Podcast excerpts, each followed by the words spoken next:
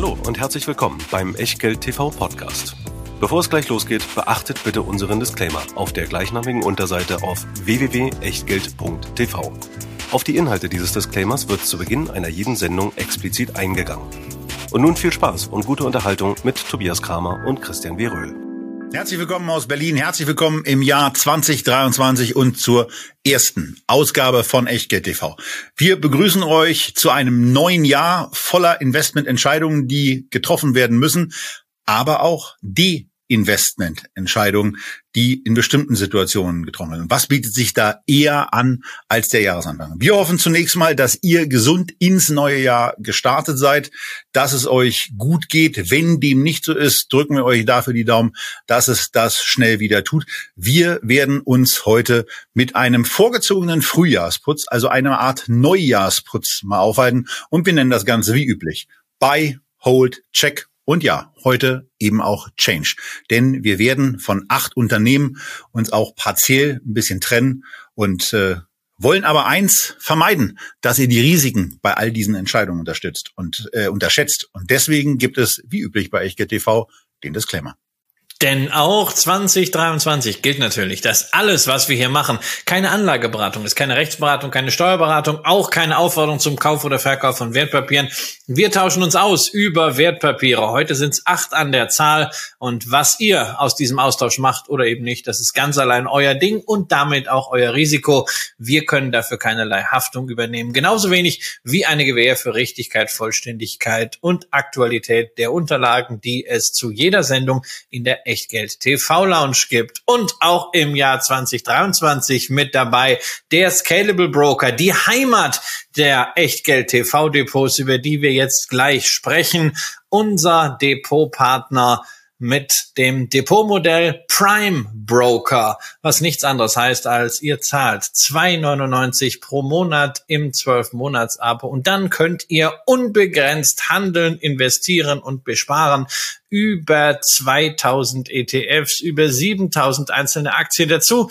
Die Option gegen Zusatzkosten auch auf Xetra zu handeln, was bei dem einen oder anderen Nebenwert sehr viel Sinn macht. Also ein Komplettpaket, eine Investment Flatrate, wie gemacht für einen Neustart auch der Vermögensallokation zum neuen Jahr. Und der Start ins neue Jahr war ja ganz vielversprechend. Wir sind in meinem Depot bei Echtgeld TV mit 122.571 Euro gestartet. Und während wir diese Sendung aufzeichnen, am, ich gucke nochmal nach, am 4. Januar des Jahres 2023 um 20.20 Uhr. 20. Da steht es bei 125.700 irgendwas.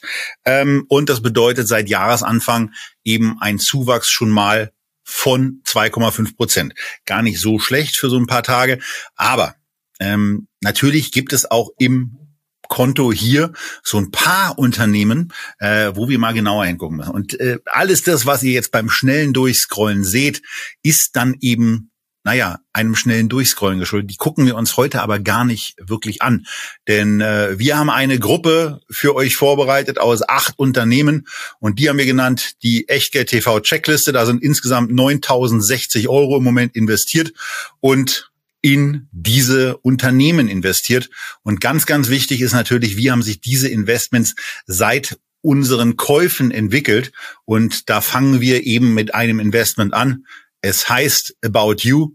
Ähm, und da liegen wir im Moment oder liege ich dann eben im Moment bei diesem Investment mit 70 Prozent hinten. Bei einem Unternehmen, was doch so aussichtsreich an die Börse gegangen ist, mit so viel positivem äh, Influencer-Feedback äh, auch begleitet wurde, wo ähm, man das Gefühl hatte, Tarek Müller muss eigentlich gar nicht die, die nächsten zehn Jahre noch überstehen, bevor er zum Hamburger Bürgermeister gewählt wird, was ja ein Lebensziel von ihm ist, sondern das wird ganz von alleine geschehen.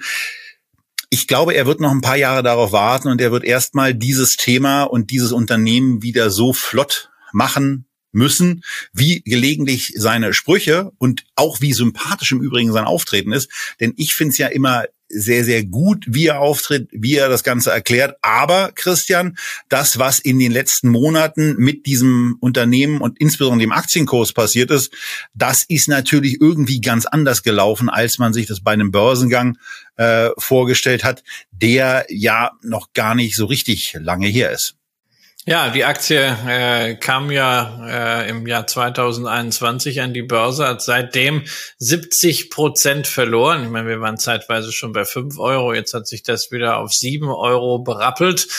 Es ist relativ schwierig, was äh, zum Unternehmen fundamental zu sagen, denn die Zahlen für das äh, Quartal drei in diesem versetzten Geschäftsjahr 2022, 2023, die kommen erst am 10. Januar. Wir können euch also erstmal nur sagen, worauf ihr achten müsst. Insbesondere wichtig natürlich die Rohmarge, zuletzt 40 Prozent, und die Kosten, die sind zuletzt um 31 Prozent im Jahresvergleich gestiegen. Das sind die beiden Stellschrauben. Es ist zu befürchten, dass sich bei der Marge nochmal etwas nach unten tut und äh, bei den Kosten könnte es nochmal einen Anstieg geben, bedingt durch die Inflation und natürlich andererseits ähm, auf die äh, Umsätze könnten die Rabatte drücken, von denen man ja als Konsument sich quasi gar nicht mehr retten kann. Insbesondere diese Instagram-Aktion, wo dann äh, der Rabatt, glaube ich, irgendwie, was war Tobias, bei 48 Prozent gestartet ist? Ich glaube, bei 49 Prozent ging es los. 49 und dann jede Minute, also ich habe irgendwie bei 43 dann äh, den Sack zumachen können und ein paar T-Shirts gekauft, aber gut, davon werden die jetzt auch nicht reich, so dass sie einen Turnaround hinkriegen. Tja, und dann solltet ihr natürlich auch achten, auf die Diktion der äh, halb äh, der Quartalsmeldung, denn Tobias hat ganz richtig gesagt, äh, Tarek Müller kommuniziert sehr offensiv, äh, auch sehr charmant und sympathisch. Das gilt allerdings nicht unbedingt für die Tonalität der IR-Meldung, äh, denn im Q2 haben wir da ganz oben die Formulierung in der Überschrift gehabt, äh, robustes Ergebnis. Und dann war auch im Text drei oder viermal von robust die Rede. Und was heißt denn das eigentlich, wenn ein Unternehmen robuste Ergebnisse meldet? Nun ja, also in der Diktion von About You heißt es 8,9 Prozent Umsatzwachstum Wachstum year on year für ein Unternehmen,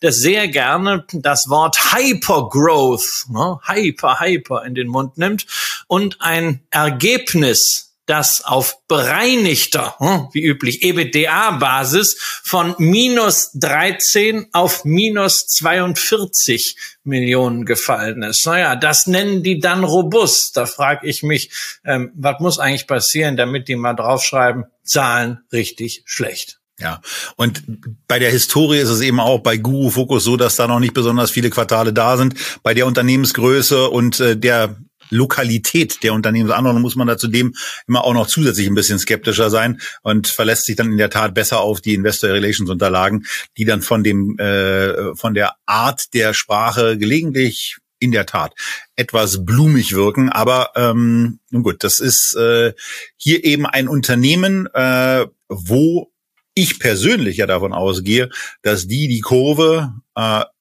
bekommen werden und dass das, was man in diesem Markt eben sieht, dass äh, E-Commerce-Unternehmen im Klamottenbereich äh, anfangen, so ein bisschen, so ein bisschen aus der Mode zu kommen, dass das eben eine Entwicklung ist, die sich irgendwann auch wieder drehen kann und aus meiner Sicht eben auch drehen wird. Deswegen ist es bei mir bei einer About You so, äh, dass ich eigentlich eher daran denke, wenn mal die Meldungen auch nach kritischer Prüfung wieder positiver wirken und ähm, man erkennen kann, dass man da das Gröbste offenbar hinter sich hat, äh, dann ist da eher der Moment für mich da, bei dieser Aktie nochmal in ein oder zwei Schritten aufzustocken. Wir haben das ja hier auch so gemacht, dass wir in äh, 500er Schritten eingestiegen sind. Ähm, aber äh, es wird hier aus meiner Sicht eben maximal noch zwei 500er Schritte geben, ähm, weil dann muss man eben auch mal sehen, dass wir gemessen daran, wie wir hier eben normalerweise investieren, äh, dann schon eine ganze Menge auch in You drin hatten und mehr muss dann eigentlich nicht rein. Dann muss es eben in der Tat mal losgehen mit einer Entwicklung. Insgesamt sind äh, 1700 Euro ähm, in diese Aktienpositionen geflossen. Naja, und davon sind eben knapp 1200 oder eben 70 Prozent inzwischen zumindest auf dem Papier weg. Und ähm, wenn sich die, die fundamentale Einstufung da dahingehend ändert, dass man das Ganze wieder optimistischer sieht, also dass man stärkeres Umsatzwachstum sieht, dass man Margenverbesserung, selbst wenn es im negativen Bereich stattfindet, sieht. Ähm, und wenn man die eine, eine bestätigende Kursstabilisierung dann eben auch erkennt, dann kann da der Moment da sein, wo man einsteckt. Und wenn das passiert, naja, dann erfahrt ihr es hier selbstverständlich, denn dann besprechen wir die Aktie nochmal und dann seid ihr auch beim Kauf entsprechend mit dabei. Ja, ja, das hast du übrigens sehr, sehr schön gesagt, ja, dass die äh, Aktien allmählich aus der Mode kommen. Ja, also ich würde sagen, dass E-Commerce-Klamottenläden äh, schon längst komplett aus der Mode sind. Ja, insbesondere wenn wir uns die Bewertungen anschauen. Das ist ja für dich jetzt eigentlich extrem traurig, ne? dass also dein liebstes Bewertungsinstrumentchen, das KGV, können wir hier ja gar nicht nehmen. Und ich glaube, Analystenschätzung gibt's auch noch nicht, die äh, den Silberstreif am Horizont schon, die, die schon traut sehen, sich nicht ja? so richtig. Ähm, die sind auch nicht so richtig also, optimistisch. Die sind auch nicht so richtig nee. optimistisch. Also ich weiß nicht, deswegen, ob du das gesehen deswegen, hast eben, aber in ja dieser Darstellung ist es eben so, dass von den zehn Analysten offenbar vier nur sagen ja. kaufen, drei sagen halten und drei sagen verkaufen. Das ist, das ja, und da muss ich sagen, also, das ist, das ist natürlich ein extrem bullisches Signal, ja, weil normalerweise hast du bei Aktien, auch wenn sie fallen wie ein Stein, immer 80 Prozent der Analysten, die brüllen kaufen. Ja, ähm, hier hast du also das ist schon das ist schon interessant. Ja, also das drei von zehn verkaufen sagen, das würde ich bullish sehen. Das ist ein positives Signal. Ähm, ich wollte nochmal zum Thema Bewertung kommen. Also wenn wir kein KGV berechnen können, dann gucken wir uns mal ein Kurs-Umsatz-Verhältnis an. Das ist natürlich so ein bisschen inferior, aber wir erinnern uns, es gab 2021 mal Werte. Ich glaube, eine C war dabei aus Südostasien. Die wurde mal im Kurs-Umsatz-Verhältnis als E-Commerce-Wert gehandelt von 30. Ähm, ja, die Kurs-Umsatz-Verhältnisse im äh, E-Commerce-Klamottenbereich Bereich, die sind richtig eingedampft worden. Bei About You haben wir eine 0,6 da stehen. Äh, Zalando wird mit dem 0,9-fachen Umsatz bezahlt und ASOS aus London wird äh, mit dem 0,13-fachen Umsatz bezahlt. Also mit etwas mehr als 10 Prozent vom Umsatz. Äh, da sieht man einfach dieses große Misstrauen gegenüber Unternehmen, die nicht nachhaltig profitabel sind. Und dann natürlich im Gegenzug Unternehmen, die können ruhig ein bisschen angestaubt sein, aber wenn sie Geld verdienen, wenn sie entsprechend bewertet, eine Zara sprich Gruppo Inditex mit einem Kursumsatzverhältnis von 2,5. Wer hätte das gedacht, dass so ein Filialdino mal deutlich teurer sein würde wieder an der Börse als die E-Commerce-Plattform. Also sehen wir auch hier wieder äh, Zeitenwende. Ähm, ich persönlich finde deine Entscheidung gut, dass du hier ähm, an dem Unternehmen festhalten willst. Ich kann mir auch vorstellen, dass natürlich der Großaktionär, die Otto-Gruppe, äh, auch ein großes Interesse daran hat, dass das ein Erfolg wird. Wenn es keiner wird, äh, werden sie dafür sorgen, dass dieser Misserfolg keine allzu weiten Kreise zieht. Dann wird man es vorher von der Börse nehmen. Das ist natürlich das, wovor man auch Angst haben muss, dass die irgendwann sagen, na, der Börsenkurs ist gemessen an dem Potenzial und gemessen an den Werten, die die natürlich wesentlich besser erkennen können als wir Externe, viel zu niedrig und äh, wir schnappen uns das Ding ähnlich so, wie sie es bei der deutschen Euroshop gemacht haben. Das erachte ich persönlich so aus Marktsicht als größten Risikofaktor. Ja, das wäre dann so ein bisschen unter der Headline Otto macht den Olli oder äh, wie muss ich mir das vorstellen? Ne, was heißt Otto macht den Olli? Olli äh, Samwer hat damals äh, den, sein Unternehmen selber schlecht geredet und äh, hat dann versucht, die Aktien günstig einzusammeln. Hier wäre es ja einfach so, dass ein Großaktionär sagt, der Markt erkennt den Wert, den wir sehen, nicht an, dann nehmen wir es doch lieber selber und machen ein Value-Schnäppchen. Das wäre quasi eine Buffett-Transaktion. So war es ja auch bei der äh, deutschen Euroshop und äh, ich könnte mir Ähnliches vielleicht irgendwann auch hier vorstellen und naja, wenn das dann halt äh, zu zehn erfolgen würde, hm, alles hypothetisch wohlgemerkt, da sind keine Angebote draußen oder sonst was und äh, wir haben auch nichts gehört oder so, nur rein hypothetisch. Wenn das dann zu zehn erfolgen würde, wäre das aus heutiger Sicht erstmal eine durchaus attraktive Prämie von annähernd 40 Prozent. Allerdings hättest du keine Chance mehr am weiteren Wachstum, das ja im Idealfall zum IPO-Preis und darüber hinaus also wirklich Multibagger sein sollte, noch zu partizipieren. Ja, Und ähm, Multibagger, das ist eigentlich ganz schön. Das müsste auch die zweite Aktie sein, die wir hier besprechen, äh, die Coinbase. Die müsste sich nämlich in der Tat knapp verzehnfachen, damit unser Einstand wieder da ist. Also hier liegen wir mal richtig hin. Oder hier liege ich richtig hin in diesem Fall. 87 Prozent, 917 Euro an Kursverlust. Und da fragt man sich natürlich, was ist da eigentlich passiert bei dieser Krypto-Trading-Plattform? Naja, ähm, was ist passiert? Äh, zunächst mal ist Krypto so ein bisschen aus der Mode gekommen. Dann sind äh, verschiedene verschiedene Sachen weiterhin auch schiefgegangen. Börsen sind zusammengebrochen. Betrugskartelle sind in sich zusammengefallen. Das führt alles nicht unbedingt dazu, dass man sich mit so einem Investment äh, dann weiterhin wohlfühlt. Und äh, die die Kernansicht, äh, die einfach mal Hintergrund eines Einstiegs da war, bei einer vermeintlich günstigen Bewertung, war eben, also wirklich vermeintlich günstige Bewertung, äh, war eben, dass man bei gleichbleibenden Umsätzen und äh, entsprechend hochmargigen Gewinnen eben äh, ein sehr ertragreiches Geschäftsmodell hat. Aber wenn weniger gehandelt wird, wenn Margen sich negativ entwickeln und wenn dann auch bestimmte Counterpart-Positionen nicht so richtig funktionieren, dann entwickeln sich eben auch Zahlen anders. Und das ist etwas, was man hier in den letzten Monaten sehr, sehr deutlich gesehen hat. Also Nettomargen von plus 30 Prozent sind immer noch auf diesem Niveau, blöderweise mit einem negativen Vorzeichen. Tja, ja, also ich habe ja selbst ein bisschen Bitcoin und äh, der hat sich ja nun im vergangenen Jahr auch nicht wirklich großartig entwickelt, ja minus 66 Prozent, aber Coinbase hat ja tatsächlich noch mehr verloren als der Bitcoin, nämlich minus 86 Prozent in einem Jahr. Und ich habe mich Ist wie ja bei damals, Aktien.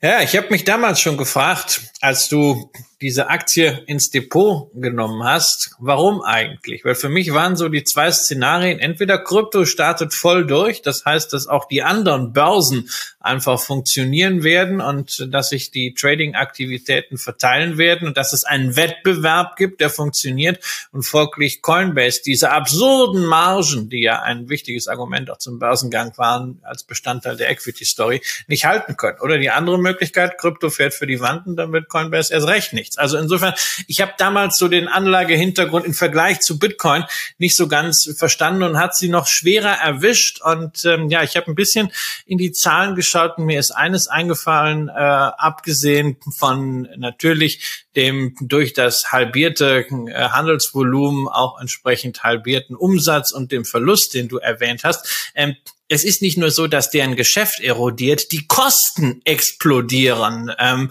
die äh, allgemeinen Kosten lagen 2020 bei 335 Millionen Dollar, dann 2021 bei 1,56 Milliarden und jetzt bei 2,17 Milliarden in 2022. Ja, und dagegen auch das Forschungsbudget, also R&D, Research und Development, 271 Millionen in 2020 jetzt 2,19 Milliarden in 2022. So.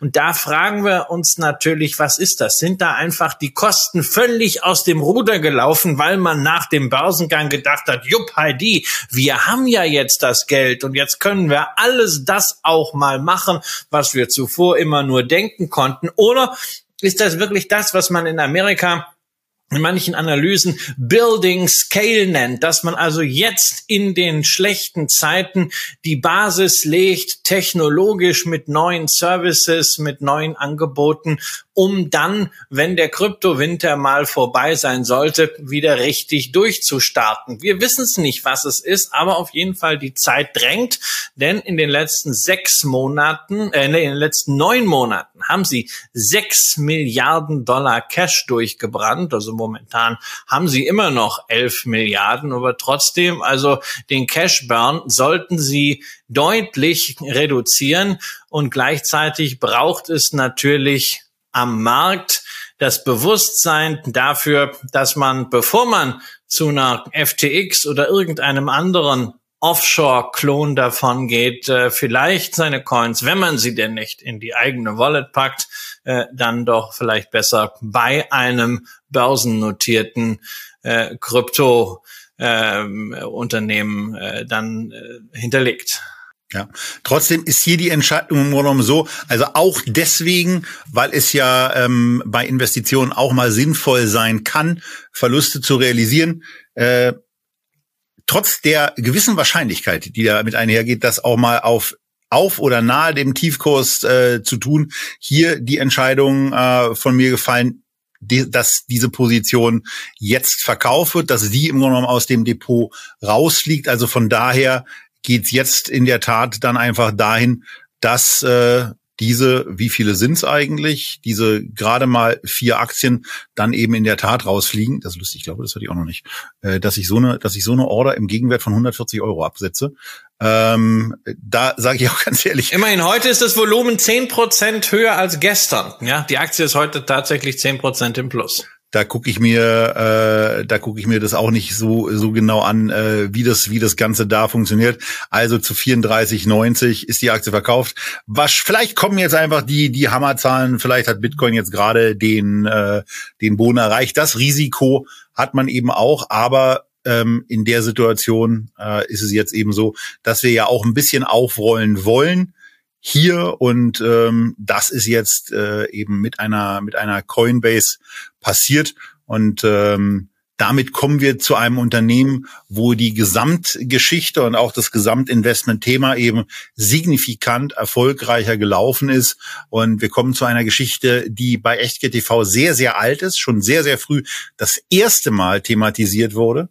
Äh, und wo wir dann, nachdem sich das nicht so richtig äh, im Kurs, im steigenden Kurs der CVS Health Aktie manifestiert hat, dann eben auch die Situation einmal genutzt haben, etwas zu tun, was ja dann auch eine Möglichkeit ist, um einen Kurs, wie wir es bei About hier schon mal angekündigt haben, eben auch nochmal ein bisschen günstiger zu gestalten, nämlich nachzukaufen. Wir haben also zwei Positionen, ah, etwa 1000 Euro hier äh, in das Depot reingekauft. Und da sieht's inzwischen ganz erfreulich aus, weil Christian CVS Health ähm, eine ganz gute Entwicklung genommen hat.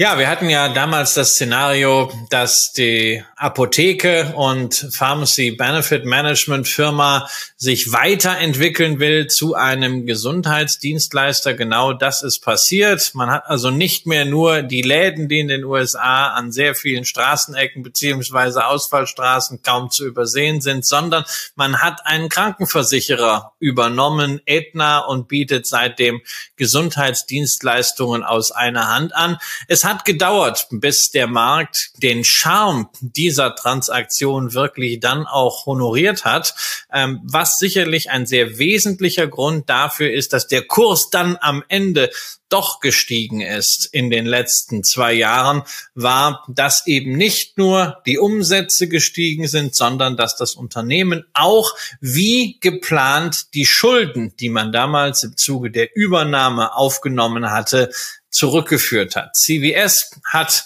insgesamt 25 Milliarden Dollar Schulden aus der Aetna-Übernahme seit Ende 2018 zurückgeführt in vier Jahren. Das muss man auch erst mal schaffen, alles planmäßig. Allein im dritten Quartal 2022 waren es nochmal 2,6 Milliarden. Also bilanziell ist das voll auf Kurs. Man hatte damals auch die Dividende eingefroren, also nicht weiter erhöht. Dieses Jahr erstmals wieder angehoben. Das ist also etwas, was wirklich Vertrauen schafft, ein hochdiszipliniertes Finanzmanagement. Leisten können muss man sich das natürlich auch, wenn man fundamental die entsprechenden Cashflows hat. Die sind da.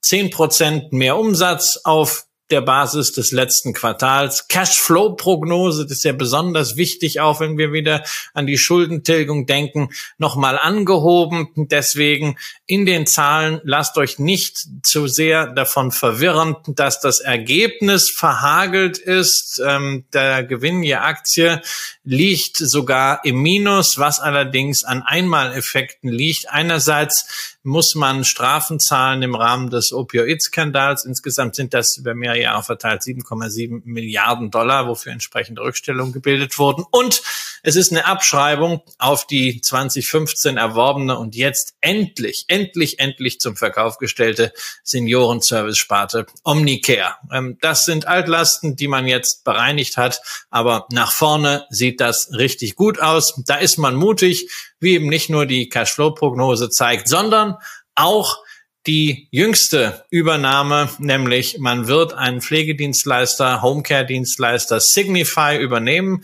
Ein Unternehmen übrigens, an dem auch Amazon dran war. Aber man hat sich am Ende mit dem besseren Paket durchgesetzt für acht Milliarden. Das heißt, die Forward-Strategie, die wir vor fünf Jahren bei der erstmaligen Besprechung diskutiert haben, die wird weiterhin konsequent und genau im Rahmen der Milestone-Planung umgesetzt. Und eben trotz dessen, dass es jetzt äh, mal kurz in die roten Zahlen, äh, zumindest buchhalterisch gegangen ist, muss man sich einfach auch nochmal anschauen, dass seit 2017, äh, wo das Jahr mit 185 Milliarden US-Dollar abgeschlossen wurde, der Umsatz auf 315 Milliarden gesteigert wurde. Und wenn man dann wieder an die Level der EBITDA-Marge zurückdenkt, wo das Unternehmen die letzten drei Jahre äh, eben war, dann kann man von diesen sechs Prozent eben durchaus ausgehen. Und dann sieht das Ganze eben nach einem, nach einem guten Case auch aus. Trotzdem ist es, äh, ist es hier eben so, dass wir in einer Situation angekommen sind, wo ein Unternehmen auch in einem solchen Fall äh, eher auch am oberen Ende äh, seiner, seiner Bewertungen angekommen ist. Denn auch wenn der Gewinn pro Aktie beispielsweise wieder ähm, auf, dem, auf dem Niveau von 6 US-Dollar ist, dann wäre das Kurs-Gewinn-Verhältnis eben immer noch im Bereich von 20. Das muss erstens erstmal geschehen und zweitens äh, ist es dann eben auch bei der, bei der Betrachtung in die Vergangenheit zurück so, äh, dass man dann am oberen Ende ist. Und wenn man an so einer Situation ist und dann eben auch in einer erfreulichen Situation ist, dass man 64 Prozent vorn liegt, dann kann man ja eine Sache machen. Wir haben damals in den zwei Käufen 2061 Euro, 2062 Euro investiert. Ähm, inzwischen sind es 3382 geworden. Also sind da im Grunde genommen 1300, knapp 20 Euro dazugekommen. Und das kann man ja auch mal anders nutzen. Und man kann in der Tat auch hier einfach mal die Eingabe so machen, dass der Zielbetrag eines Verkaufs 1320 ist. Dann wird mir hier gesagt, das sind dann 1387. Dann würde ich aber unter den Investitionsbetrag kommen. Und deswegen sage ich hier, ich will nicht 16 Aktien verkaufen, sondern eben nur in Anführungsstrichen 15 von diesen 39 Aktien. Ähm, auch hier äh, geben wir jetzt, die Handelsplätze sind gerade offen, die Kursstellungen äh, in München da sind fair, ähm, entsprechend bei 86 Euro und 73 Cent eben diese Position reduziert. Ähm, 2061 Euro hatten wir damals reduziert. Unser, der Wert der Gesamtposition ist jetzt immer noch über dem Wert, den wir mal investiert haben. Gleichzeitig haben wir aber auch mal 1300 Euro Gewinne freigesetzt und dadurch, dass eben ja ein Verkauf stattgefunden hat, sind wir dann eben auch in der Situation, dass diese Verluste, die da realisiert wurden, natürlich auf diese Gewinne angerechnet werden. Und ähm, so werden wir es auch noch ein weiteres Mal in dieser Sendung machen. CVS bleibt damit im Depot, bleibt mit einer äh, einer doppelten Kaufgewichtung im Depot mit 2000 Euro. Und wir haben auch mal bei einem etwas über einem Drittel der Position 64 Prozent Kursgewinne realisiert. Tja, und wann immer wir hier in der Sendung über CVS sprechen, kommt in der Regel schon eine Stunde später die erste Frage, was ist denn mit Walgreens? Tja, was ist mit Walgreens? Walgreens hat eben nicht so diese Forward-Strategie, aber dafür haben sie auch eins, nämlich Schulden. 33 Milliarden Dollar Netto-Schulden bei einem EBITDA, das zwischen sechs und sechseinhalb Milliarden liegt. Naja, das ist irgendwie ein Faktor fünf und mit dem fühle ich persönlich mich in Zeiten steigender Zinsen selbst bei einem Apotheken- und Drogerie, also Healthcare-Geschäft nicht wirklich wohl. Tja, KGV von acht mag ja sein, aber das hat da auch Gründe.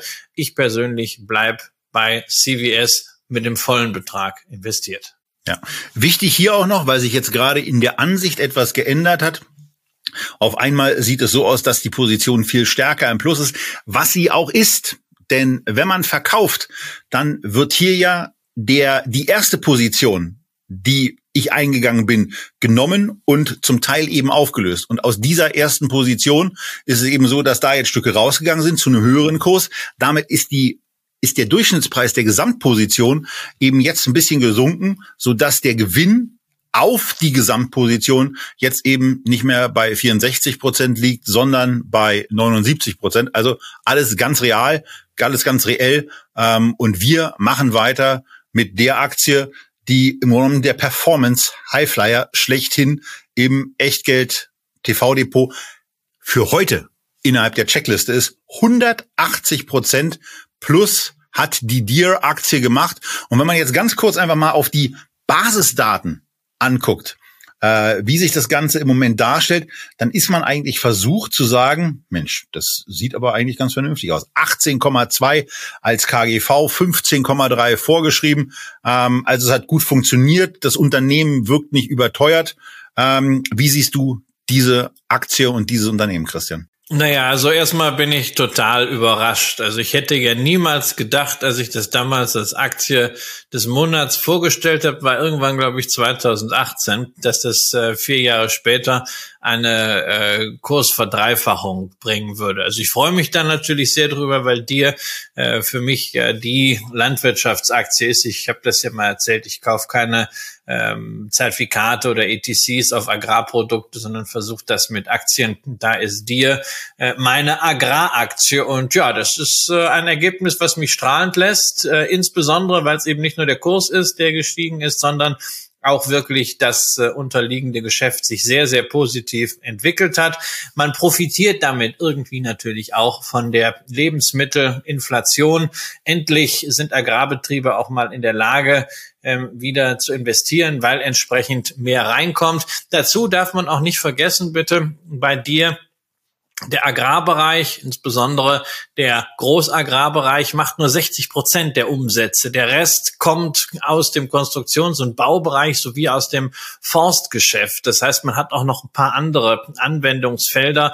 Äh, für mich ist immer unglaublich spannend zu sehen, was sie gerade wieder machen, insbesondere so Satellitensteuerung von Aussaaten oder von Düngemitteln, äh, Wettervorhersagen, wie das eingebunden wird in die Art und Weise, wie diese Riesenmaschinen arbeiten. Das ist wirklich äh, Hochtechnologie. Da steckt ganz viel Robotik mit drin. Es ist ein wirklich großartiges Unternehmen für einen nach meinem Dafürhalten nach wie vor fairen Preis. Es gibt eine Guidance von äh, dir, wo man sagt, also das äh, Nettoergebnis nach Steuern, das finde ich ja übrigens total schön, ne, dass man einfach jemand sagt, nicht hier bereinigtes EBITDA nach konstanten Währungen, Währung, blub, blub, blub, sondern einfach Forecast Net Income acht bis achteinhalb Milliarden Dollar. Das heißt, das wäre ein Zuwachs von 17 Prozent, also gut 27 Dollar pro Aktie. Und da wären wir beim Kurs von 425 Dollar bei einem KGV von 15. Natürlich ist das immer irgendwie zyklisch, aber wenn wir mal in die Historische schauen, ist das ungefähr Durchschnitt. Das ist nicht zu teuer, ist auch gerade kein Schnäppchen. Für mich etwas, wo ich mich sehr, sehr wohlfühle, diese Aktie weiter behalten zu dürfen. Vor allen Dingen habe ich dabei ein viel, viel besseres Gefühl, als wenn ich irgendwelche Agrar-ETCs gekauft hätte. Ja, also die Entwicklung ist äh, formidable, die die die Umsatzentwicklung sieht sieht super aus. Äh, vor allen Dingen im Übrigen auch das, was äh, nach der leicht gesteigerten Grossmarge eben ganz unten rausgekommen ist, denn da war da war dir lange Zeit einstellig von der prozentualen Ausbeute dessen, was nach Steuern und nach allem übrig geblieben ist und ist jetzt eben stabil zweistellig. Das Unternehmen ist auf einem Umsatzrekordniveau, das Unternehmen ist auf einem Rekordmargenniveau und wenn man sich das Kurs-Gewinn-Verhältnis auf Basis von Ist-Daten anguckt, ist auch die Bewertung am oberen Ende dessen, wo die Aktie in der Regel dann steht. Man konnte diese Aktie in den letzten zehn Jahren, in den letzten 15 Jahren mitunter unter einem Zehner und zu einem Zehner KGV oder niedriger einkaufen. Inzwischen ist es eben so, dass das KGV bei 18 ist. Und auch da ist ja dann mal die Situation auch so, dass wir hier eben sagen können, wir sind ähm, knapp vor einer Verdreifachung. Und das kann eben auch einfach mal dazu führen, dass man in die Situation kommt, ist doch schön, das Unternehmen sieht gut aus, aber ähm, nur realisierte Gewinne sind eben auch Gewinne. Und wenn wir uns angucken, dass wir damals eben bei der Sendung, nachdem die Aktie gewählt worden ist, knapp 1000 Euro investiert haben, dann ist jetzt ja auch eine ganz einfache Möglichkeit hier zu sagen, na ja, wenn man äh, dann diese 1000 Euro investiert hat, dann kann man ja auch mal 1000 Euro sich angucken ähm, und die vom Tisch nehmen. Nun ist es so, dass die Aktie verhältnismäßig teuer ist. Ähm, und da kommt dann eben die Frage, will man 1200 Euro ähm, verkaufen oder will man 800 Euro verkaufen und ähm, dann machen wir es jetzt eben einfach so, dann, upsala, dann habe ich die richtige Stückzahl, da habe ich nämlich fünf noch weiter im Depot, ähm, aber auch da den Bestand mal etwas reduziert. Ich gebe jetzt wieder kein Limit ein, ähm, insbesondere der Hinweis an euch, wenn ihr das im normalen Tageshandel macht, denkt daran, wenn die US-Börsen gerade nicht geöffnet sind, dass ihr das entsprechend dann auch anders eingebt. Äh, hier also eine Realisation eines Gewinns. Ähm, hier ändert sich jetzt gar nichts äh, an dieser entsprechenden Darstellung. Also sind weiterhin äh, diese 180 Prozent, die es eben auch schon waren. Liegt eben daran, dass wir nur in Anführungsstrichen einmal gekauft haben. Der Wert dieser Position ist jetzt immer noch 2000, ähm, 2000 Euro und äh, ja, damit ist es eben weiterhin so, dass eine, eine gute Aktie hier im Depot bleibt, aber mal ein bisschen was von der, von der, von den hochgelaufenen Kursen auch realisiert wurde. So, und damit ist Halbzeit bei diesem Rückblick und ähm, damit äh, verlassen wir dann eben auch mal äh, zwei, zwei Gewinneraktien und kommen zu einem Unternehmen, was in Deutschland angesiedelt ist, was im Grunde genommen in eurem, in eurem täglichen Gebrauch wahrscheinlich bei Waschmitteln eine gewisse Rolle spielt, egal ob ihr nun Persil oder ob ihr Spee benutzt. Ähm, aber eins von beiden hat eine gewisse Wahrscheinlichkeit, dass es bei euch zu Hause steht oder zumindest in eurem Umfeld steht. Es ist die Rede von Henkel. Lustigerweise macht dieses Geschäft, womit ich das Unternehmen ja am ehesten in Verbindung bringe, Waschmittel gar nicht so viel aus, äh, wie man so gemeinhin vielleicht denkt oder so einfach von einer, von einer neutralen Draufsicht so den Eindruck hat. Es ist nur in Anführungsstrichen ein Drittel aber 50 Prozent kommen aus einer anderen Sparte, die für Henkel eben zumindest umsatztechnisch viel wichtiger ist. Ja, 50 Prozent kommen aus dem Klebstoffgeschäft, äh, das vor allen Dingen Industriegeschäft ist. Also lange nicht so defensiv, wie man ja gerne das äh, Geschäft mit Haushaltswaren und Hygieneartikeln einordnet. Allerdings muss man sagen, momentan sorgt ausgerechnet dieses zyklische Klebstoffgeschäft dafür, dass es Henkel ziemlich gut geht, zumindest gemessen an den früheren Erwartungen. Also organisches Umsatzplus von 16,8 Prozent. Das ist für diese Sparte schon sehr, sehr stark. Ähm, Im Bereich der Waschmittel, das nennen sie so wunderbar Laundry and Home Care, äh, immerhin auch äh, ein Zuwachs von 7,3 Prozent. Ja, und dann bleibt noch eine Sparte, ein Sechstel vom Umsatz macht man mit Beauty und Care, also mit Kosmetika, zum Beispiel mit Shampoos von Schwarzkopf. Tja, und da stagniert das Geschäft organisch, während die Konkurrenz, egal ob Bayersdorf oder L'Oreal, zulegt. Dieses Geschäft, ja, das wabert weiterhin so darum. Das ist so ein bisschen äh, zum Leben zu wenig, zum Sterben zu viel. Man müsste es mal irgendwie mit einem anderen Geschäft zusammenlegen, beispielsweise Coty, die ja so ein paar Vella-Reste übernommen haben, aber da hatte man nie den Mut zu. Äh, man will es aber auch nicht ganz abspalten, weil es ja doch irgendwie zu Henkel dazugehört. Und deswegen ist das für mich immer so ein Argument, wo ich sage, hm, also so strategisch irgendwie ist das alles nicht ganz so klar und konsequent, wie man sich das als Anleger wünschen würde. Insbesondere, wenn man eine sehr, sehr komfortable Finanzsituation hat, nur eine Milliarde Euro Nettoschulden. Das ist weniger als ein halbes Jahres EBTA. Man hätte also die Möglichkeit, auch mal was bei Akquisitionen zu machen, aber irgendwie fehlt es am Mut oder vielleicht auch an den geeigneten Zielen und der Entscheidungsfreude. Es wird jedenfalls nichts und man weiß nicht so recht, welche Richtung der Konzern nimmt. Ja, und ähm, Jetzt weiß ich auch wieder, welches Unternehmen mich eben im Kopf hatte, als ich gesagt habe, Mensch, das ist doch toll bei dir, dass die das so gerade raussagen mit ihrer Prognose. Es war tatsächlich Henkel. Henkel hat nämlich vor einigen Wochen die Prognose erhöht. Allerdings haben sie jetzt nicht gesagt, unser Ergebnis steigt von auf. Nein, nein, nein. Sie haben gesagt, das bereinigte Ergebnis bei konstanten Wechselkursen wird gegenüber dem Vorjahr um 15 bis 25 Prozent fallen. Vorher haben sie gesagt, es wird um 15 bis 35 Prozent fallen. Und das war also die Prognoseerhöhung und darüber hinaus so verklausuliert, bereinigt nach Wechselkursen innerhalb eines 10 Prozentpunkte Korridors. Ja, und dann darfst du dir auch noch das bereinigte Ergebnis vom Vorjahr aussuchen und hoffen, dass die Bereinigungen dieselben sind. Da hast du keine Chance, eine halbwegs saubere Ergebnisprognose draus abzuleiten. Äh, insofern, warum so kompliziert? Vor allem, warum so kompliziert? Vor allem, warum so kompliziert, nachdem über drei Quartale, also über neun Monate vorbei sind? Das muss einfacher gehen. Und tja, wenn man die Analystenschätzung, die Tobias ja sonst so mag, dann reinguckt, was wird denn so geschätzt? Hm, es könnte irgendwie so um die vier Euro werden. Dann haben wir bei einem Kurs von 65 ein KGV von 16. Das ist für ein Unternehmen mit einer guten Bilanz und starken Marken sicherlich nicht overpriced, aber es ist für mich auch kein Schnäppchen eben, weil ich den strategischen View des Managements nicht nachvollziehen kann. Und auch bis zu diesen vier Euro Gewinn pro Aktie ist es ja noch eine gewisse Reise, denn wenn man sich das Ganze im Moment mal anschaut, der Gewinn pro Aktie liegt im Moment eben bei 2,62, nachdem vor allen Dingen die Nettomarge in den letzten Jahren deutlich gelitten hat.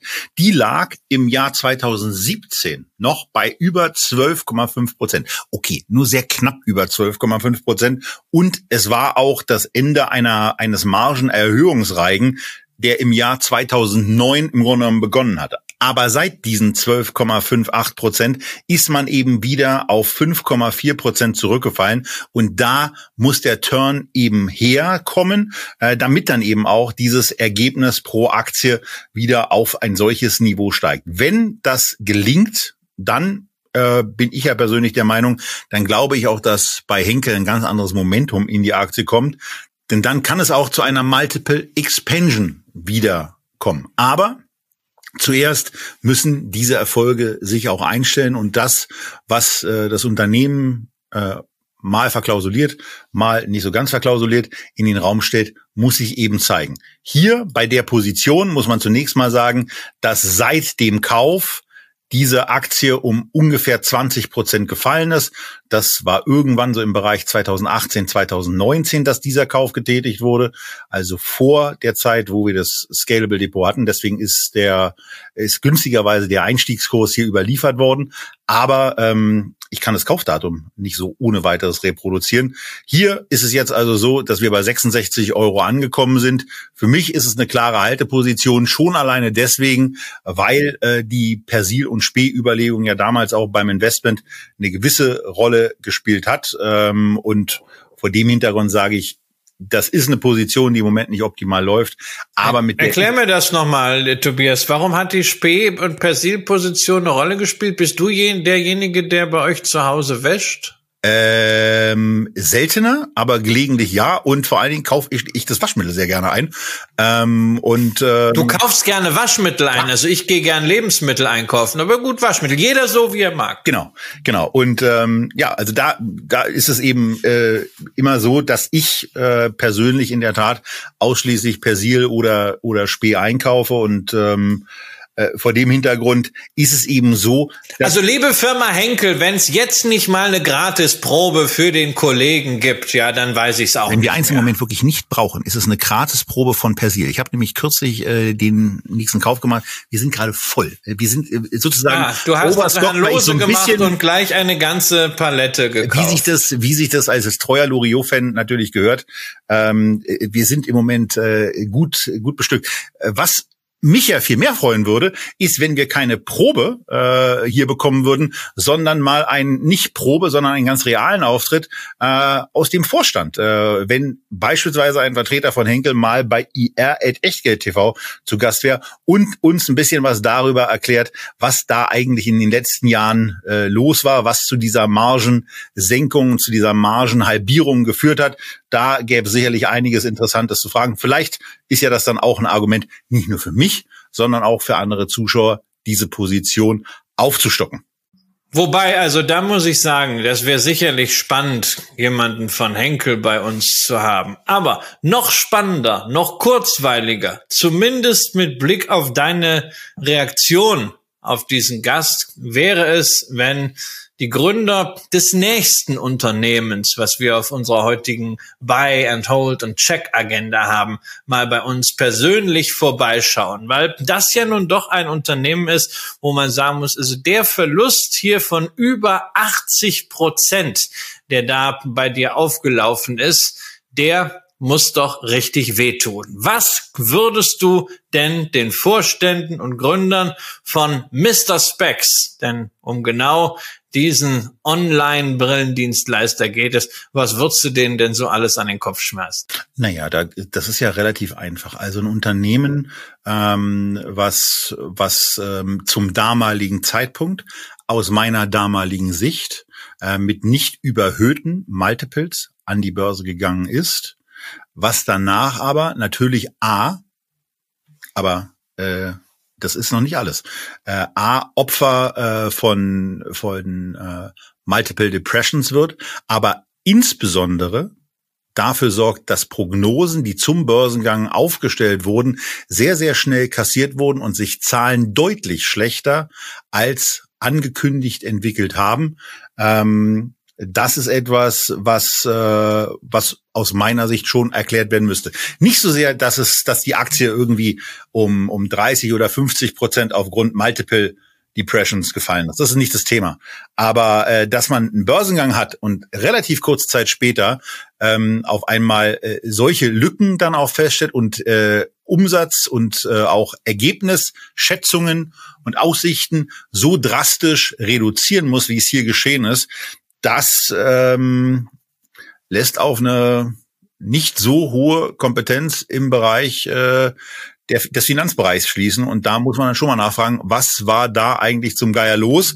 Und, das ist ja dann die nächste Frage, warum hat sich denn das nicht so entwickelt, äh, wie man es eigentlich angekündigt hat? Und dann natürlich die Folgefrage, wie wird es sich denn auf Basis dieser reduzierten äh, Aussichten jetzt eigentlich in der Zukunft entwickelt? Werden die erreicht oder ist möglicherweise auch mal wieder ein, ein, ein anderer Gang bei der Wachstumsgeschwindigkeit drin, äh, den man dann mal einlegen sollte?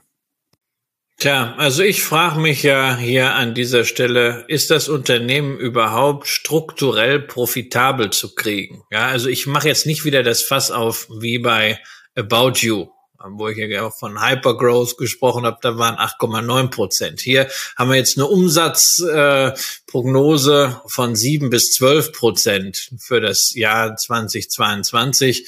Ähm, gucken wir mal, ob die denn wenigstens erreicht wurde. Aber auch das ist für ein selbsternanntes Wachstumsunternehmen, gerade auch auf dieser absoluten Basis von nicht mal 200 Millionen Euro Umsatz, äh, schlichtweg äh, zu wenig. Äh, und ich will auch jetzt nicht wieder darauf rumreiten, dass man hier mit einer bereinigten EBITDA-Marge von minus drei bis minus sechs Prozent argumentiert, sondern was ich mich einfach frage beim Blick auf die wenigen Zahlen, die wir haben, ähm, wenn du siehst, dass die Erlöse und die Kosten permanent im Gleichschritt steigen, ähm, gleichzeitig die Rohertragsmarge stabil bleibt bei 50 Prozent, was für die Industrie auch nicht allzu hoch ist, äh, mal nebenbei bemerkt, kann man wirklich dieses Geschäft strukturell profitabel führen oder sind das strukturelle Verluste? Immerhin, du hast dich gefragt, ob die ähm, das mit dem Finanzmanagement so richtig drauf haben. Also was sie können, ist Prosa, nämlich gerade ein Effizienzprogramm gesteigert, das den wunderbaren Namen Lean for Leverage trägt. Ne? Und for natürlich so ganz trendy als äh, vier geschrieben. Oder ist das gar nicht mehr trendy? Jedenfalls also schlank für Hebel. Was das bedeuten soll, weiß ich nicht. Deshalb habe ich mir die Bullet Points extra mal aufnotiert. Ja, Erstens Konzentration auf das Kerngeschäft. Zweitens Optimierung der Preisgestaltung des Produktmixes und drittens eine Neubewertung der Overhead-Kosten. Das liest sich so ein bisschen wie aus dem McKinsey Bullshit-Bingo-Generator. Ähm, und mir fehlt so der konkrete Ansatzpunkt, dass man dort wirklich rauskommt aus dieser Kostenspirale. Ähm, dazu natürlich auch mal der Blick auf den Cashflow. Ja, das Unternehmen blutet Geld. Operativer Cash-Abfluss allein im Q2 10 Millionen Euro. Und 44 Millionen Euro nochmal durch Investitionen abgeflossen. Kann man das Geschäft halten, wenn man die Investitionen hier dramatisch reduziert? Was passiert dann? Das wäre zum Beispiel auch noch eine der vielen Fragen. Und an dich, lieber Tobias, noch eine Frage. Du rechnest ja gerne auch so ein bisschen und du guckst ja gerne mit Warren Buffett, ob du irgendwo äh, vielleicht den Euro für 50 Cent kaufen kannst. Wir sehen hier Cash von 144 Millionen Euro per Ende September und eine Marktkapitalisierung, die nach diesem Absturz nur bei 147 Millionen Euro liegt. Ist das etwas, wo du sagst, na, äh, Mr. Specs könnte doch ein Value-Schnäppchen werden oder ist das eher eine Value-Falle für dich? Ja, das, das, also das, kommt vor allen Dingen darauf an, wie die Frage nach der Margenentwicklung beantwortet werden würde. Denn es geht ja dann darum, wenn man, wenn man negativ unterwegs ist, was ja erklärt und auch äh, sinnvoll sein kann, wenn man das äh, dann eben für eine höhere Wachstumsgeschwindigkeit dann auch investiert, dann wäre das ja verständlich, aber dann muss man es natürlich auch behalten und muss eben auch in den nächsten Quartalen dabei zusehen, wie sich diese Liquiditätsposition noch weiter reduziert. Also von daher ähm, wenn also man kann dann von einem Schnäppchen aus meiner Sicht sprechen, wenn a das operative Geschäft ähm, und zwar nach allen, nach allem, was dann so anliegt, äh, dann zumindest mal kostenneutral ist. Aber wenn man, wenn man eine Marge von null Prozent hat, dann ist das zumindest schon mal interessant und dann wären auch die, die 145 Millionen Euro ein interessantes Thema. Solange aber negative Ergebnisse erwirtschaftet werden und keine Aussicht darauf besteht, dass man das äh, sehr, sehr zeitnah deutlich besser hinkriegt, ist es einfach ein notwendiges Betriebskapital. Denn wenn die Kohle nicht da ist, dann kann man den Laden zumachen. Also von daher, genau. Äh, nee, das und ist, eins das nicht vergessen, eins nicht vergessen an dieser Stelle auch. Es sind zwar 144 Millionen Euro Cash drin, aber 77,9 Millionen Euro immerhin Immerhin stehen dagegen an kurzfristigen Schulden, langfristigen Schulden und Capital Leases äh, und anderen äh, ähm, Verbindlichkeiten, die man ja davon auch in Abzug bringen muss. Also ähm, es ist nicht ganz so krass, dass die Firma wirklich hier zum Cashwert äh, gehandelt wird. Was natürlich ebenfalls Beachtung verdient, noch ganz zum Schluss hier, ist die Aktionärstruktur, weil normalerweise hat man ja dann so Gründer und Investoren und das ist dann alles so ein bisschen äh, anonym auf der Investorenseite oder man hat einen großen, aber hier ist es, äh, naja, wirklich interessant und breit gefächert, ja. Luxottica, der große Optikkonzern, ist mit 11 Prozent beteiligt. Die Familie Büll, Großaktionär in Hamburg bei Encarvis hat 10 Prozent. Ähm, die Private Equity Firma Scottish Partners hat 8 Prozent. Goldman Sachs hat 6,5 Prozent. Und der Paladin One Fonds von äh, Marcel Marschmeier und Matthias Kurzrock, der ja letztens bei uns zu Gast war, hat auch vier Prozent. Also das ist eine illustre Runde, wobei ich mich immer frage, ob eine solche Runde von unterschiedlichen Interessen nicht dazu führt, dass ein Unternehmen dann, wenn es zum Beispiel auch eine Transaktion geben könnte, blockiert ist. Wäre ja irgendwann denkbar, dass Luxottica sagt, hey komm, also wir haben so viel übernommen in den letzten Jahren und hier nochmal so einen digitalen Vertriebskanal, mein Gott, hauen wir doch einfach mal 250 Millionen dafür raus. Ähm, das ist ja weniger als das, was alles zum Aufbauen gekostet hat. Ähm, da ist dann die Frage, Frage, ob in einer solchen Situation bei so vielen unterschiedlichen, sehr smarten Investoren wirklich eine konsensuale Lösung gefunden werden kann. Das ist hier sicherlich ganz anders, was das Thema Übernahmefantasie angeht, als beispielsweise bei Otto. Da ist es eindeutiger. Ja, aber was man was man daran einfach sieht, also der nächste der nächste Besuch von Marcel Maschmeyer und Matthias Kurzrock, der wird spannend. Wir haben uns ohnehin dafür dann vorgenommen, auch mal ein bisschen äh, die Thematik Deep Dive zu machen, also uns mit Unternehmen, mit deren Bewertungsansatz mal ein bisschen intensiver zu beschäftigen und ähm, ein bis zwei Unternehmen dann mal wirklich im Detail auch von den beiden Gästen dann betrachten zu lassen. Ähm, vielleicht ist ein Unternehmen, äh, was sie dann mitbringen, ja die Mr. Spe äh, die Mr. Specs Aktie. Das ähm, äh, wäre zumindest etwas, ähm, wo wir sicherlich ein Interesse daran hätten, aber Es kann ja auch sein, dass sich im Vorgespräch ergibt, dass Sie noch ein, zwei Positionen haben, die höher gewichtet sind und aus Ihrer Sicht noch spannender sind.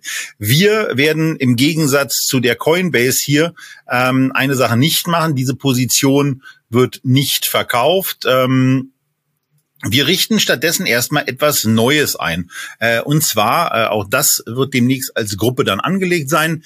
Wir nennen es mal den Echtgeld TV Friedhof und da packen wir diese Aktie mal zunächst hin. Äh, es gibt ja auch immer so dieses Thema, dass in jedem Depot so das eine oder andere Mahnwerk auch drin sein sollte oder drin sein kann. Und wir nehmen mal in der Tat genau die Mr. Specs Aktie äh, damit auf, realisieren hier also die 82 Prozent nicht. Denn in der Tat, da geht es auch darum, dass man da eigentlich ganz gerne A Antworten hätte.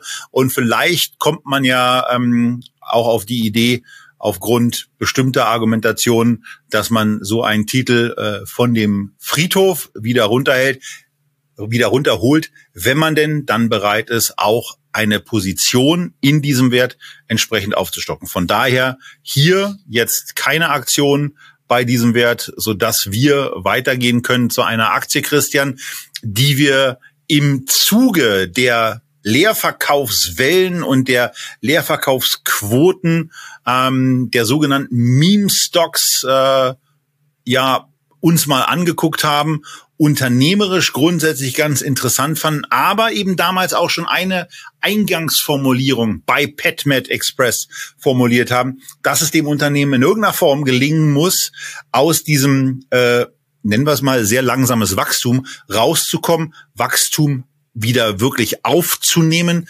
Geschwindigkeit aufzunehmen, auch die Margen zu verbessern. Und das ist leider etwas, was sich so nicht in den Unternehmenszahlen dann abgebildet hat.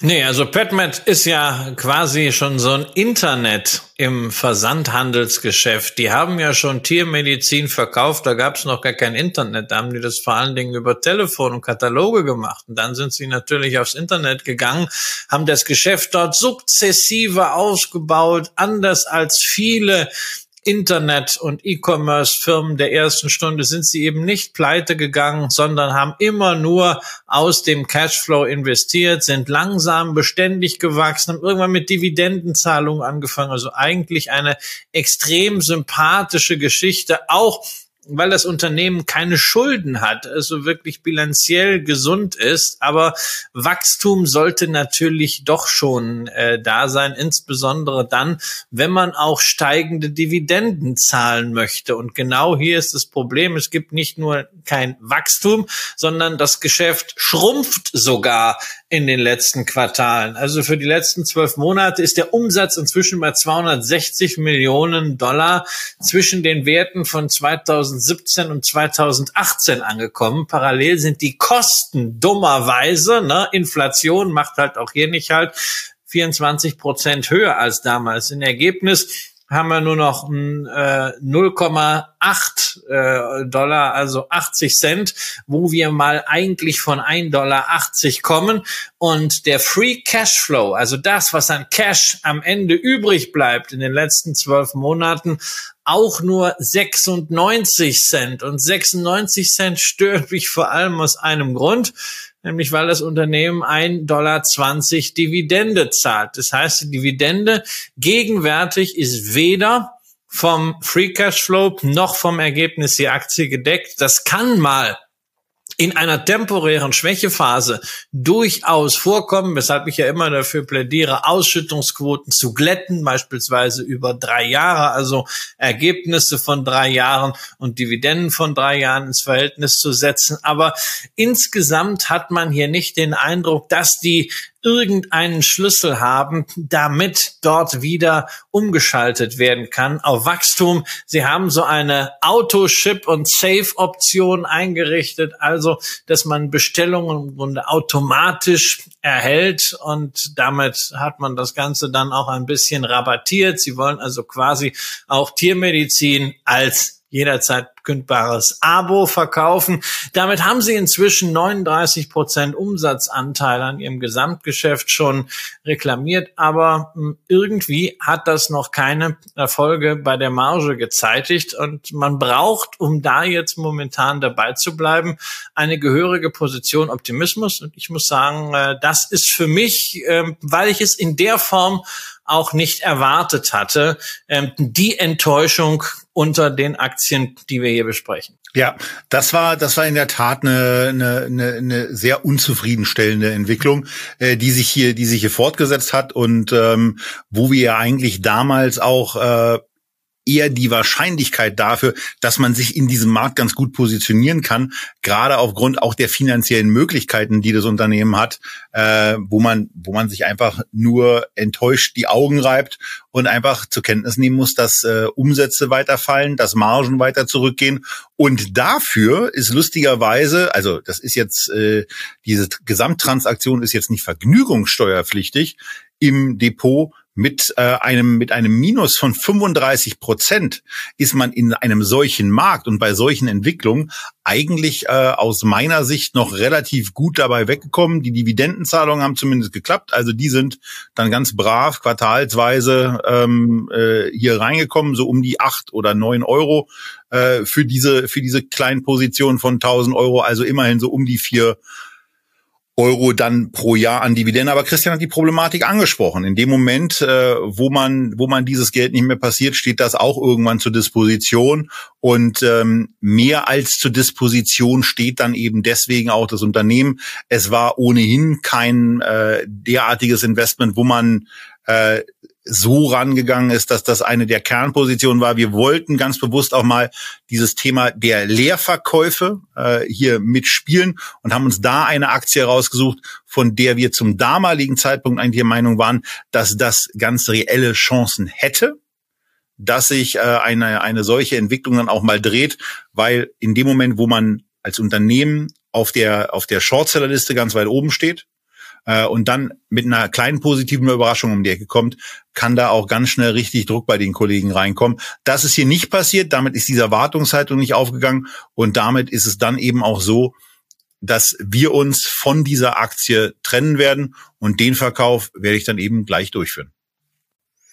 Tja, und während Tobias das macht, will ich noch mal auf ein Ärgernis eingehen in der Investorenpräsentation, die insgesamt sehr, sehr dünn ist und der Situation des Unternehmens meiner Ansicht nach nicht angemessen ist. Man möchte irgendwie scheinbar Potenziale aufzeigen, aber statt dass man einfach da Bullet Points macht, Zeitstrahl, Maßnahmen, Milestones, was macht man? Man nimmt eine Folie und schreibt groß Market Opportunity drüber und dann zeigt man den Total Addressable Market. Also das, was theoretisch eigentlich als Markt da wäre. Und da weist man darauf hin, dass man ja eigentlich mit der Spezialisierung auf Tiermedizin nur einen sehr kleinen Ausschnitt aus dem gesamten Haustiermarkt hat, äh, der insgesamt 123 äh, Milliarden Dollar schwer ist. Tja, aber man muss halt diese Möglichkeiten, die dieser Markt zweifelsohne bietet, und wir haben ja zum Beispiel mit Nazotis da auch schon mal eine Aktie aus diesem Segment vorgestellt, die muss man dann auch irgendwie nutzen. Und genau dieses konkrete Herunterbrechen fehlt.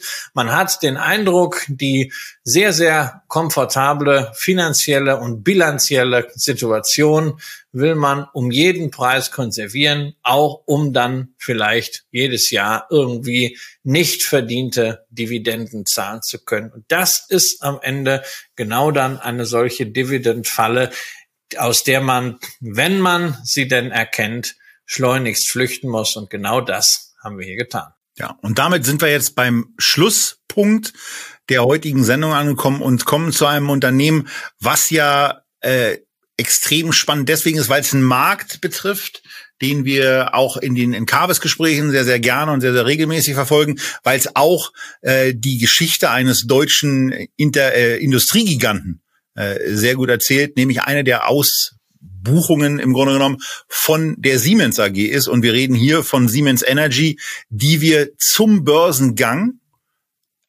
A dann eben eingebucht bekommen haben aufgrund einer Siemens-Position, die wir haben und zusätzlich eben noch ein paar Aktien gekauft haben, weil uns die Positionsgröße etwas zu klein erschien und wir wollten damals eben mit einem Fuß rein, haben damals eben eine halbe Order im Grunde genommen abgegeben, äh, haben für etwa 500 Euro gekauft und jetzt muss man hier eben auch was hervorheben, was ein bisschen merkwürdig ist. Also das werden wir auch gleich noch ein bisschen herleiten. Aber wir haben hier eben für angeblich 31 Euro im Durchschnitt gekauft. Und ähm, ehrlicherweise, wir wissen noch gar nicht so, sehr, so genau, wie das eigentlich passiert ist. Aber es muss damit zusammenhängen, dass diese Anteile von unserem früheren Depotpartner hier übertragen wurden und da bei dem Wertansatz offenbar irgendetwas bei der Einbuchung falsch gelaufen ist, weil unser Kauf am 30. September 2020 bei Scalable, den haben wir ja für 23 Euro durchgeführt. Und ähm, da wir hier 573 Euro ausgegeben haben, uns aber bei der Gesamtposition äh, 930 Euro als, als Kaufpreis angegeben wird, merkt man dann eben relativ schnell, dass da etwas nicht so richtig äh, sein kann, weil die anderen fünf Aktien, die wir dann eben auch noch äh, von der Siemens-Beteiligung eingebucht bekommen hatten, äh, die würden dann äh, umgerechnet ungefähr zu 70 Euro äh, hier reingekommen sein. Also das wird etwas sein, was uns noch weiter verfolgt, was die Basisentscheidung schon mal dahingehend vorwegnimmt, dass diese Aktie auf keinen Fall verkauft wird. Aber das liegt nicht etwa daran, äh, dass wir hier eine Merkwürdigkeit im Depot festgestellt haben, sondern das liegt vor allen Dingen auch daran, dass wir den Markt ja sehr spannend finden und Siemens Energy eigentlich an einem ganz, ganz spannenden Punkt bei der unternehmerischen Tätigkeit angekommen ist, Christian. Naja, es tut sich zumindest eine ganze Menge im Unternehmen. Also das sieht man ja auch schon am Kurs. Ne? Der Spin-off damals ist ungefähr auf dem Niveau von 22 erfolgt, dann ging es rauf über 30, dann ist die Aktie bis auf fast 10 Euro abgestürzt, jetzt schon wieder 70 Prozent erholt.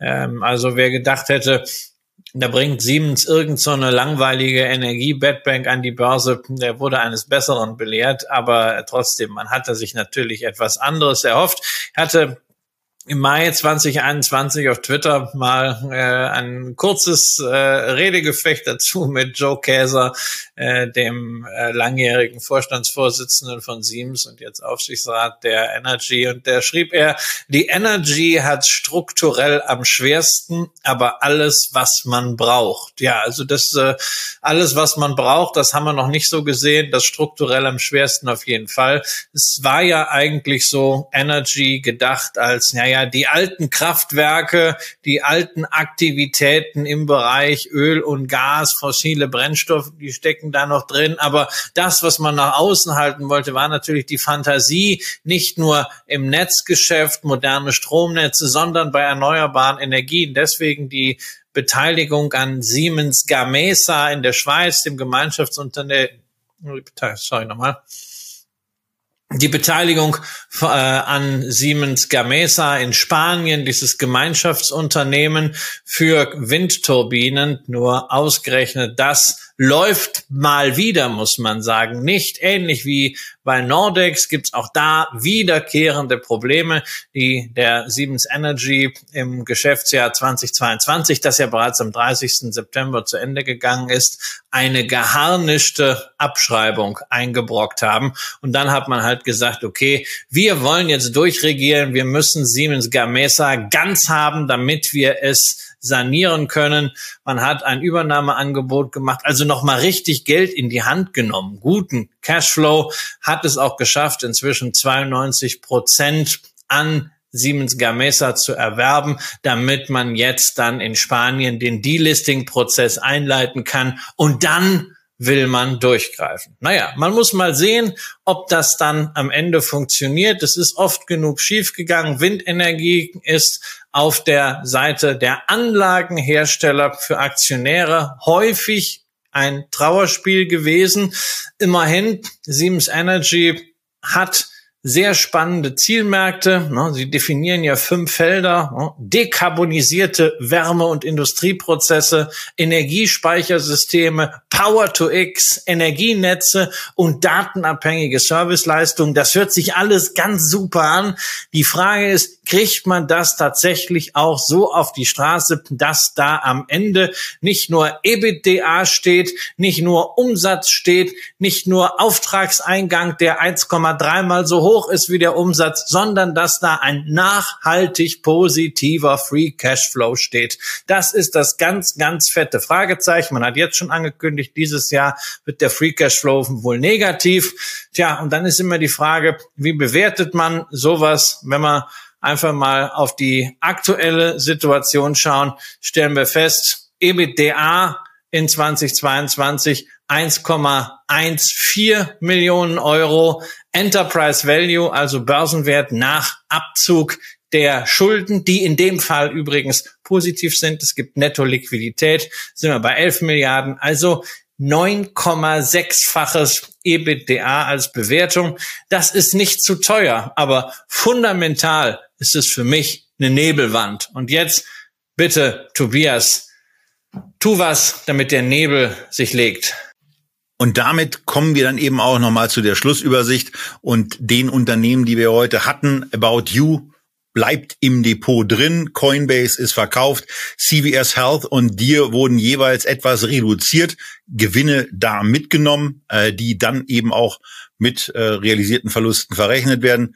Eine Henkel äh, bleibt eine Position im Depot und für Mr. Spex wird der Echtgeld TV Friedhof eingerichtet.